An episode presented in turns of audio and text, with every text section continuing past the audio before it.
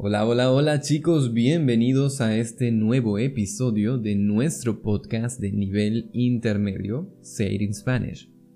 En el episodio de hoy, quiero que hablemos de uno de los estereotipos más comunes sobre los latinos.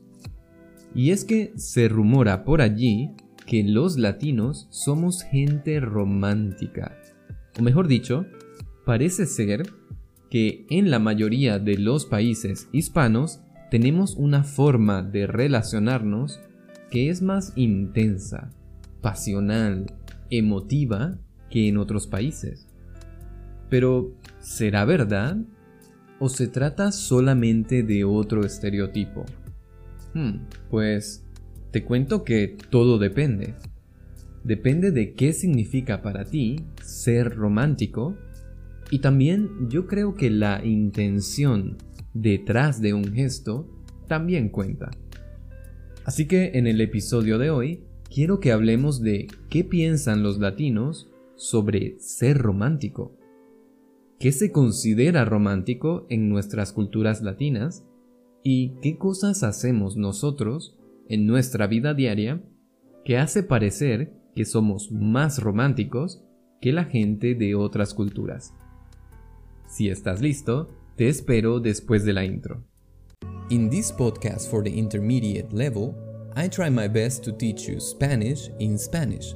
So if this is your first time here, I invite you to go to SpanishUnleashed.com and check the transcription, flashcards, and extra materials that I have prepared for you to make the most out of each episode.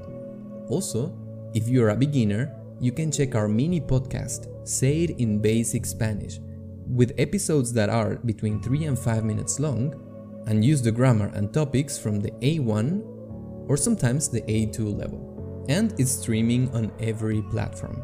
But if you're ready, let's go! Bienvenidos y bienvenidas a nuestro podcast Say It in Spanish. Yo soy Saru Rodríguez y soy tu profesor de español. A mí me encantan los idiomas y por eso he decidido hacer este podcast para ayudarte a ti a aprender y practicar tu español de una forma más natural. Gracias por estar aquí y comencemos. Vale chicos, finalmente vamos a abrir este melón. ¿Conoces esa expresión? Abrir un melón es una frase típica de España y prácticamente significa comenzar un debate o hablar de un tema controversial o complejo, especialmente cuando es algo de lo que la mayoría de las personas prefiere no hablar. Bueno, en este caso particular, hablar sobre el romance no es algo excesivamente controversial, pero sin duda no es tan simple como la gente cree por dos motivos. Primero, la idea de romance es subjetiva y cambia dependiendo de cada cultura. Y segundo, cuando hablamos de latinos o hispanos, estamos tratando de meter dentro de una sola categoría a más de 450 millones de personas que viven en 21 países distintos, con influencias y culturas diferentes es una generalización muy grande, como si el mundo hispano fuera homogéneo. Pero si hay algo que te puedo prometer, es que no hay nada homogéneo sobre América Latina y España. Con esto dicho, comencemos por definir qué es esto de ser romántico. Normalmente, dependiendo del país, ser romántico implica hacer y decir cosas que demuestran amor o afecto por otras personas de forma explícita. Pero, como no quiero que pienses que estoy inventando cosas, yo también he hecho mi tarea y he buscado por internet qué piensan los expertos. Entonces, según el psicólogo Sebastián Girona, ser romántico es tener una capacidad de sensibilidad especial, que por ende también nos hace ser empáticos. Implica las ganas e inquietud de conocer gente nueva, personas nuevas, y formar nuevos vínculos. Y parece que hemos dado con dos palabras clave, ser sensible y tener ganas de conocer e iniciar relaciones nuevas. Sin duda dos cosas muy presentes en el estereotipo latino. Pero a mí esto no me suena muy romántico, la verdad. Por cierto, la expresión no me suena más un adjetivo es una forma informal de decir que algo no me parece así. No me suena romántico significa no me parece romántico.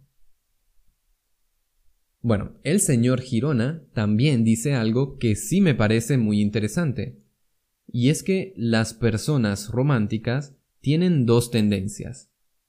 La primera es a ser más sociales y la segunda es a la idealización más que hacia lo real. ¿Sabes qué significa la idealización o el verbo idealizar? Bueno, es prácticamente cuando imaginamos que las personas y las situaciones son mucho mejores de lo que en realidad son. ¿Sabes? Como esas personas que, cuando conocen a otras, imaginan muchas posibilidades en el futuro y confían 100% en la primera impresión. Esto es, idealizar. Y bueno, si me preguntas a mí particularmente, Creo que yo sí encajo perfectamente con esta definición. Es decir, que si la referencia para un latino estereotípico es este profesor de español, entonces podría decir que somos románticos. El problema está en la otra palabra clave que usa este psicólogo, y es que es importante que la persona tenga ganas y deseo de formar relaciones con este perfil. En otras palabras, la intención también es muy importante. Y es en este punto que yo creo que el tema se complica. Porque muchas de esas cosas que los extranjeros ven en los latinos, o notan que hacen los latinos con frecuencia, y que nos hacen parecer románticos desde el exterior, la gran mayoría no tienen mucho que ver con la personalidad o la intención de establecer relaciones con empatía y sensibilidad. No, sino que simplemente son parte de nuestra cultura y por lo tanto muchas veces son acciones y actitudes que tenemos por hábito. No tienen ninguna intención particular. Y por eso, en un contexto latino, no son realmente consideradas románticas. Por ejemplo, en algunas culturas, quizás ver a alguien fijamente a los ojos cuando hablas, sin distraerte, puede ser considerado intenso, personal, íntimo e inclusive un poco incómodo. Y no es normal. Por lo tanto, es algo que en algunos contextos puede ser considerado romántico por ejemplo en una cita o cuando una persona te cuenta algo importante. Y si tú vienes de uno de esos países y hablas con un latino que tiene este hábito, seguramente te hará sentir diferente, para bien o para mal.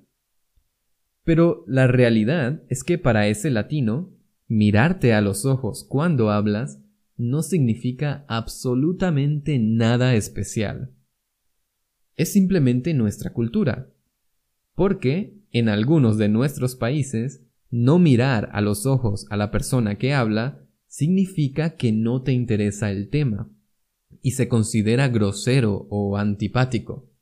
Y créeme, los niños con mamás latinas, de esas que tienen siempre una sandalia en la mano, aprenden muy rápido que no es buena idea que tu mamá sienta que la estás ignorando. Entonces, mientras tú piensas, ah, este latino me mira mucho, no sé qué pasa, para el latino no significa nada, simplemente es una forma de mostrar respeto e interés en la conversación. Entonces, mi punto es que la percepción de que alguien de otra cultura es frío o romántico depende de nuestras propias expectativas Porque seguramente también pasa lo contrario. Hay muchas cosas que para ti, que vienes de una cultura con más distancia personal, son verdaderamente románticas, pero que para un latino son apenas lo mínimo para demostrar que tienes una amistad o una relación afectiva con otra persona. Lo mínimo. es decir, que si en América Latina no actúas de esta forma con tus amigos o tu pareja, seguro pensarán que algo malo pasa, que no te caen bien o que tu relación con ellos es simplemente superficial. Entonces vale, ya conocemos el estereotipo. Por allí se dice que los latinos somos románticos, pero vamos a ver qué piensan los latinos. Y es aquí donde la cosa se pone muy interesante. Porque en una encuesta en la que participaron más de 600.000 personas de 231 países, y en las que se les preguntó a esas personas si se consideraban románticos y apasionados en el amor específicamente, casi 50.000 latinos de todos los países compartieron su opinión, con el obvio resultado de que no en todos los países la gente opina igual. Según los datos, al parecer, los latinos sí dicen te quiero casi diariamente a su pareja muchísimo más que en cualquier otra región del planeta. Todos los 21 países hispanos superaron el 50%. En contraste con países asiáticos y parte de Europa del Este, en los que menos del 30% de las personas dicen I love you con alguna regularidad. Y dentro de esos países latinos, Costa Rica, México, Colombia y Venezuela son los países en los que se expresa el amor de forma verbal con mayor frecuencia. Y yo creo que mi experiencia conociendo a muchos latinos me dice lo mismo. En mi experiencia particular, los caribeños son las personas más cariñosas. Y ojo, no me refiero a más amables o que son mejores personas. No, no, no, no. Sino literalmente que son las personas que expresan sus emociones por sus amigos y familia de una forma más física, verbal y explícita. Pero esto no significa que en otros países las personas sean muy diferentes. Pero por ejemplo, cuando yo actúo como un venezolano con mis amigos colombianos o con mis amigos mexicanos, hay otro nivel de cercanía física y verbal y nadie se siente extraño o confundido. Por ejemplo, no es nada extraño que entre chicos y chicas nos saludemos con un beso y un abrazo largo y nos digamos cosas como Buenos días mi amor, ¿cómo estás hoy? Tenía muchas ganas de verte. Y que esto se perciba como un simple saludo entre dos amigos, sin intenciones de flirtear. O también entre dos chicos, yo abrazo a mis amigos frecuentemente. Hablamos a poca distancia. Nos ponemos sobrenombres cariñosos como papi, niño, bebé. Y no es nada raro que mi amigo colombiano me diga, papi, venga acá, ¿me puedes ayudar con esto? Y eso no significa que alguno de los dos sea gay o esté flirteando. Es simplemente una forma de hablar. Y por lo menos en Venezuela y Colombia, es muy normal que la gente desconocida te hable así en los mercados, en los negocios o inclusive en la calle, sin pensarlo demasiado. Pero, y este es un gran pero, si yo le digo mi amor a una chica argentina que no conozco muy bien, seguro me va a responder, ¿qué te pasa? Yo no soy tu amor.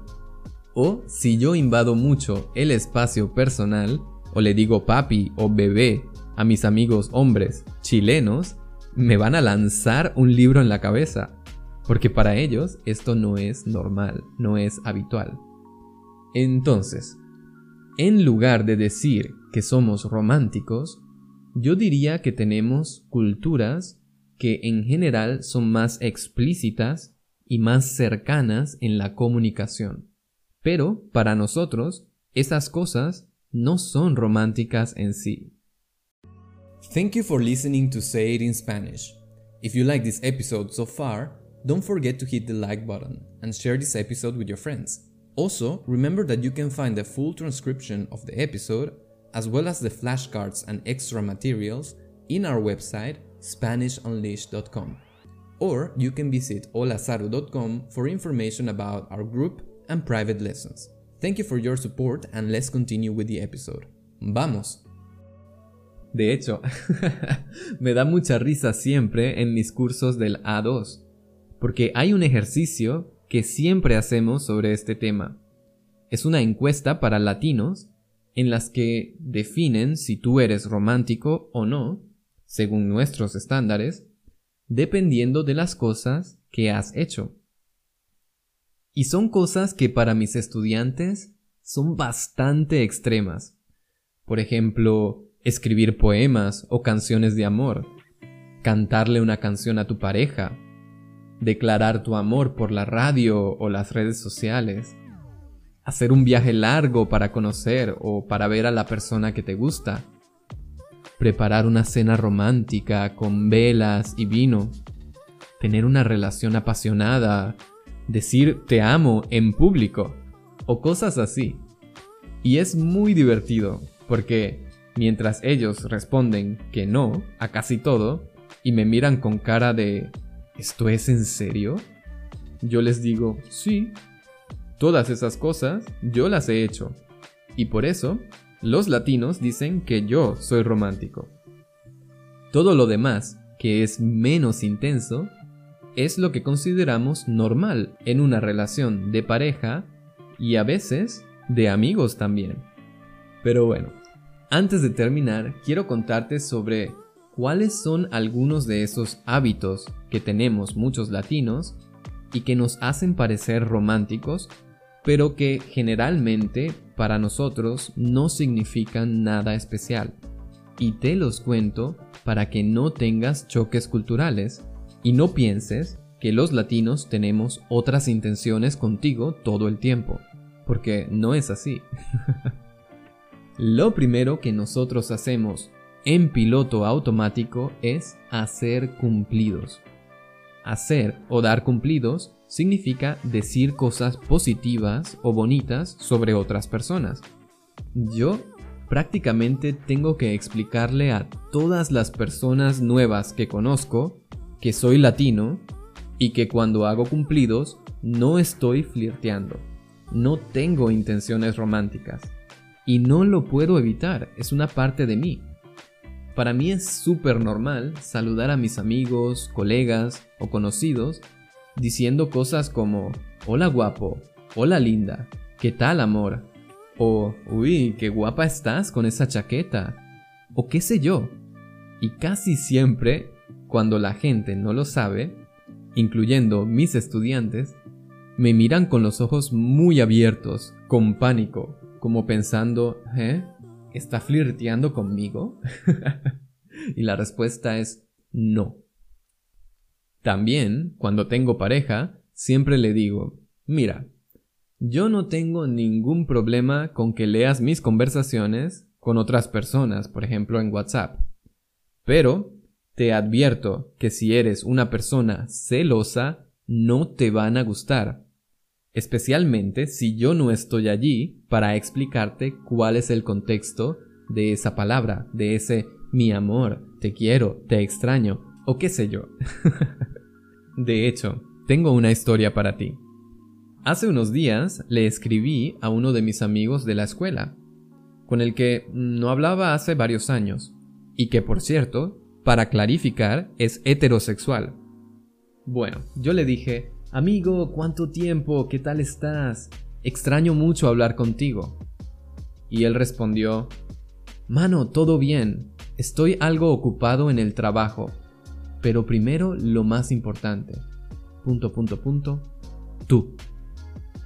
Y en ese momento hizo clic y me detuve a pensar, mmm, por esta vaina es que dicen que somos unos románticos.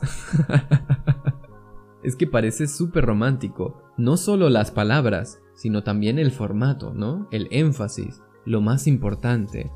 Punto, punto, punto, punto. Tú, como con ese énfasis, ¿no? Buah, me sonrojé y todo. Bueno, ya mencioné que nos gusta mirarnos a los ojos cuando nos hablamos, pero hay todo un lenguaje corporal que tenemos durante una conversación informal. Es normal para nosotros tocar el cuerpo de la otra persona sutilmente cuando hablamos. Por ejemplo, si yo hablo con mis amigos, inconscientemente pongo una de mis manos en sus hombros, a veces toco su brazo, me acerco bastante. De hecho, ese concepto de espacio personal no existe mucho en mi cultura. Y creo que yo puedo considerar que una persona está rompiendo, invadiendo mi espacio personal cuando está a menos de un metro de distancia. Pero yo creo que en la mayoría de los países, solo las parejas hablan tan cerca. Una vez hablamos sobre este tema en la universidad con los estudiantes, y una de mis colegas de España hizo un experimento, y le dijo a una de las estudiantes alemanas que la saludara dándole la mano, algo que hacemos los latinos solo en situaciones súper formales. El objetivo era ver cuál era la distancia normal para ella saludar. Bueno, la estudiante la saludó con la mano desde lejos, con el brazo completamente extendido. Seguidamente, mi colega le dijo, vale, ahora te saludo yo con la distancia española. Y le dio la mano y se paró frente a ella prácticamente con su cara a un metro de distancia. Y la estudiante, en pánico, saltó hacia atrás como en una película, como si hubiera esquivado un golpe de kung fu. y yo casi me muero de la risa. Bueno, otra cosa que hacemos muchos los latinos es chequear constantemente que nuestros amigos estén bien. Es normal que tu amigo latino te escriba todos los días por tonterías. No porque sea un intenso, sino porque para él o ella, el concepto de amistad implica demostrar interés y estar presente en tu vida todo lo posible.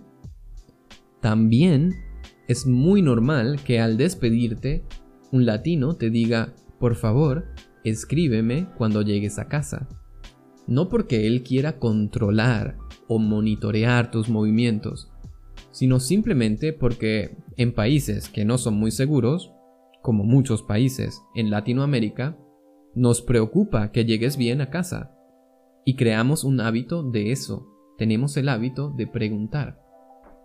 Pero es eso, nada más que un hábito. Eso sí, dile a tu amigo que llegaste, porque si no, se va a preocupar. Los amigos latinos en general pueden ser un poco intensos o románticos por eso, porque parece que necesitan mucho tiempo y atención. Pero no es así, es simplemente nuestra forma de cuidar nuestra relación contigo. Ahora, en lo que se refiere a decir te quiero o te amo, es verdad, los latinos usamos estas dos frases con muchísima frecuencia. Y esto es un problema porque la usamos de forma tan casual que en el 99% de las situaciones ya no significan nada. Por ejemplo, yo puedo estar en el bar hablando con alguien que acabo de conocer, y si esa persona dice que le gusta Star Wars, y a mí también me gusta Star Wars, no es nada raro decir, ah, ¿te gusta Star Wars? Ah, te amo. O cuando una persona hace algo por ti, en lugar de decir gracias, también puedes decir, te quiero. El problema entonces es que cuando un latino realmente quiere expresar esta emoción de forma romántica, tiene que ser más creativo y buscar un contexto, usar un lenguaje corporal y un tono de voz que refleje que la frase es en serio Así que esos te amo y te quiero que escuchas todo el tiempo en las series de Netflix en realidad no significan nada. Otra cosa que hacemos es ponernos sobrenombres o apodos. Y algunos de ellos pueden ser políticamente incorrectos en tu cultura, pero para nosotros están bien. Yo creo que no hay ni uno solo de mis amigos que no tenga un sobrenombre, un nickname. Si te llamas Gabriel, te digo Gabo. Si eres mi buen amigo, te digo mano, de hermano. Si eres gordito, te digo gordo. O si eres flaco, te digo flaco. Si eres negro, te digo negrito. Si eres rubio, te digo catire. Y así. Hay muchísimos sobrenombres y apodos que usamos todos los días.